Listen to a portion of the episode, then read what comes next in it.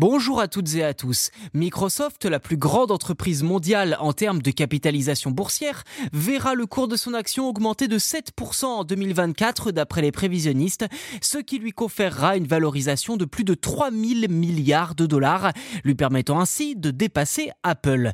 Cette tendance devrait se poursuivre au cours des cinq prochaines années, portée par les récents succès de Microsoft, notamment dans le domaine de l'intelligence artificielle générative. Cependant, un autre acteur pourrait entrer dans la danse de la suprématie boursière des entreprises de la tech. Grâce à son investissement dans OpenAI, à l'origine de ChatGPT, Microsoft a une longueur d'avance dans le domaine de l'intelligence artificielle.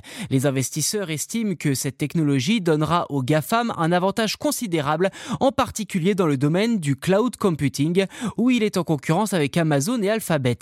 Avec des applications comme Outlook qui utilisent l'IA pour rédiger des emails et l'arrivée de Copilot et de son édition professionnelle, la stratégie de diversification de Microsoft du cloud jusqu'au vidéo devient plus convaincante que la dépendance d'Apple à l'iPhone. Ceci dit, pour certains observateurs, la compétition entre Apple et Microsoft pourrait se transformer en une bataille pour la deuxième place. En effet, les performances impressionnantes de Nvidia ont attiré l'attention. L'activité de la société américaine, valorisée à 1500 milliards de dollars, est tirée vers le haut par ses puces, qui sont considérées comme le cœur de la révolution de l'IA. De son côté, Apple est confronté à un certain nombre de défis, notamment en Chine, où les ventes d'iPhone s'effondrent et où Huawei commence à prendre de l'importance. Si Apple a réussi à intégrer l'intelligence artificielle dans ses produits, l'entreprise se trouve à la croisée des chemins et sait que projets d'IA sont attendus. Qu'à cela ne tienne, Microsoft semble avoir toujours une longueur d'avance sur tout le monde,